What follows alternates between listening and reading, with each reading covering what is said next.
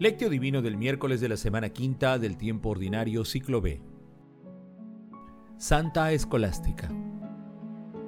Escúchenme todos y entiendan. Nada que entre de fuera puede hacer al hombre impuro. Lo que sale de dentro es lo que hace impuro al hombre. El que tenga oídos para oír, que oiga.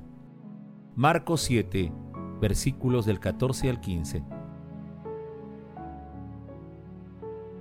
Oración inicial. Santo Espíritu de Dios, amor del Padre y del Hijo, ilumínanos con tus dones para que podamos comprender los tesoros de la sabiduría que Jesús nos quiere revelar en este día.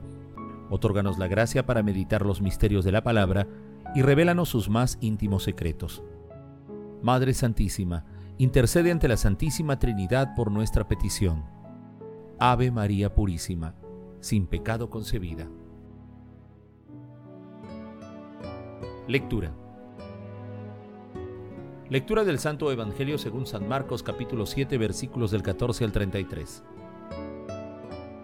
En aquel tiempo Jesús llamó de nuevo a la gente y le dijo, Escúchenme todos y entiendan. Nada que entre de fuera puede hacer al hombre impuro. Lo que sale de dentro es lo que hace impuro al hombre. El que tenga oídos para oír, que oiga. Cuando dejó a la gente y entró en casa, sus discípulos le pidieron que les explicara la parábola. Él les dijo, ¿también ustedes siguen sin entender? ¿No comprenden? Nada que entre de fuera puede hacer al hombre impuro porque no entra en el corazón, sino en el vientre, y va a parar al excusado. Con esto declaraba puros todos los alimentos, y siguió, lo que sale de dentro, eso sí hace impuro al hombre, porque de dentro del corazón del hombre salen las malas intenciones, las fornicaciones, robos, homicidios, adulterios, codicias, injusticias, fraudes, desenfreno, envidia, difamación, orgullo, insensatez.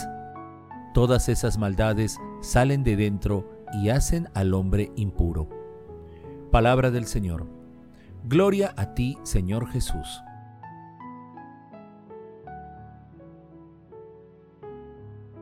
Hoy celebramos a Santa Escolástica, hermana gemela de San Benito, el santo que fundó la primera comunidad religiosa de Occidente.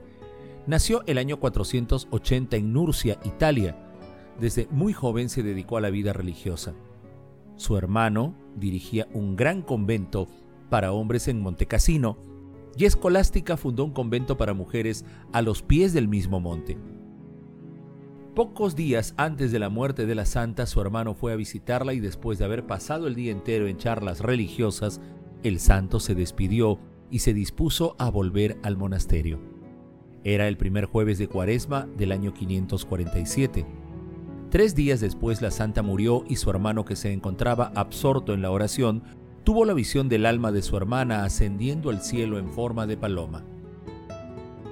El pasaje evangélico de hoy denominado Jesús habla sobre la verdadera pureza se encuentra también en el capítulo 15 de Mateo entre los versículos 10 y 20. El tema central de hoy es la pureza. Jesús explica a los discípulos el verdadero significado de la pureza ante Dios y lo hace abriendo un nuevo camino, enseñando que lo impuro en las personas viene de adentro, del corazón, y no de afuera, como lo enseñaban los doctores de la ley. En una época en la que la gente vivía con miedo ante tantas cosas que eran consideradas impuras, todo cambia. Desde ese momento, a través de Jesús, era posible alcanzar la pureza de cuerpo y del alma, porque Él pone el acento en el interior de la persona. De esta manera se va produciendo la ansiada liberación. Recordemos Juan capítulo 14 versículo 23. El que me ama será fiel a mi palabra y mi Padre lo amará. Iremos a Él y haremos morada en Él.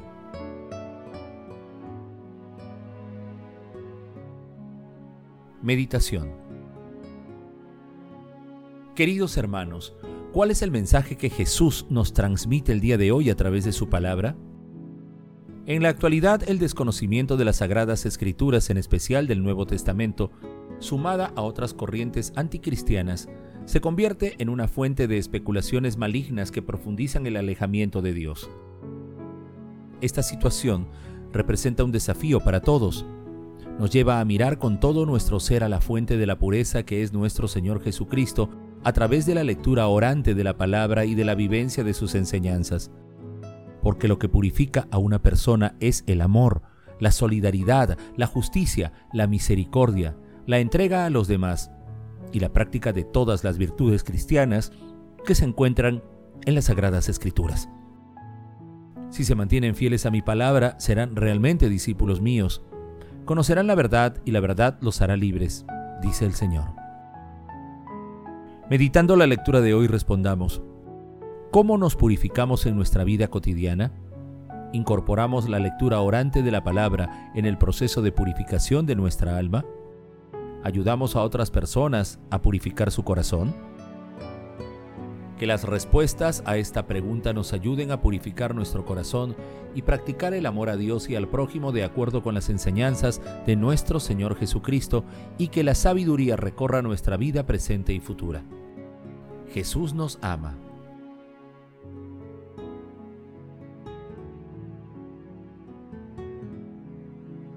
Oración. Oh Dios y Padre nuestro, te damos gracias hoy por los santos como Santa Escolástica. Ellos nos recuerdan que una vida de oración y de comunidad dan testimonio de tu presencia en este mundo. Haznos también ver claramente que eres tú nuestro Padre, que tú eres el sentido de nuestras vidas y que el lazo definitivo que nos une a todo el mundo es Jesucristo nuestro Señor. Amado Jesús, fuente infinita de pureza y amor, líbranos de las impurezas intergeneracionales que nos atan al pecado concede salud a los enfermos, consuelo a los tristes, perdón a los pecadores y a todos abundancia de salud y de paz. Espíritu Santo, instruyenos e ilumínanos para que no nos aferremos a esquemas mundanos y podamos vivir siempre en la voluntad de Dios Padre y ser portadores del amor, de la pureza, de la paz y de la misericordia de nuestro Señor Jesucristo.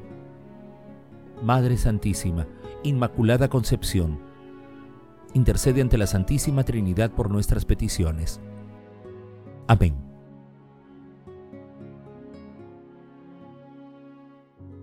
Contemplación y acción Hermanos, contemplemos a Dios con un texto de Filoteo el Sinaíta. En todo momento, a cada instante, guardemos celosamente nuestro corazón de los pensamientos que oscurecen el espejo del alma que por su naturaleza está destinado a recibir los rasgos y la impresión luminosa de Jesucristo. Jesucristo, sabiduría y fuerza de Dios Padre, pone su marca e inscribe su imagen luminosa sobre él. Entonces, sin reposo, busquemos en nuestro corazón el reino de los cielos. Quien no se libra de los malos pensamientos, es imposible que se guarde puro de los pecados del hombre exterior si de su corazón no extirpa de raíz los malos pensamientos, ellos lo llevarán a las malas obras.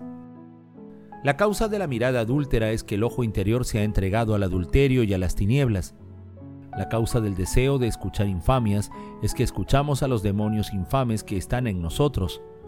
Debemos entonces en el Señor purificarnos en el interior y en el exterior, guardar limpios nuestros sentidos, mantenernos puros alejándonos de toda actividad inspirada por la pasión y el pecado. Anteriormente dados a la vida mundana, en la ignorancia y vanidad de nuestra inteligencia, nos mostrábamos serviles con nuestra inteligencia y sentidos a la mentira del pecado.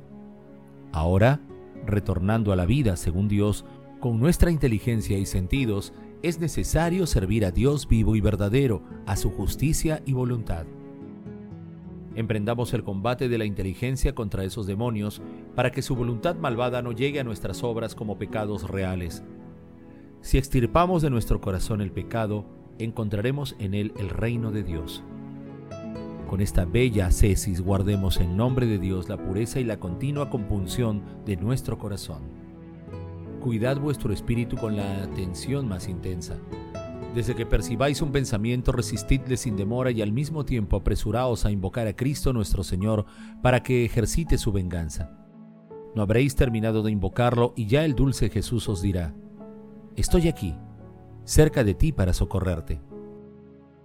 Hermanos, hagamos el compromiso de fortalecer y proteger la pureza de nuestros pensamientos y cuerpos, pidiendo siempre el auxilio del Espíritu Santo a través de la oración, realizando obras de misericordia, meditando la palabra, participando de la Santa Eucaristía, adorando al Santísimo Sacramento y acudiendo al sacramento de la penitencia.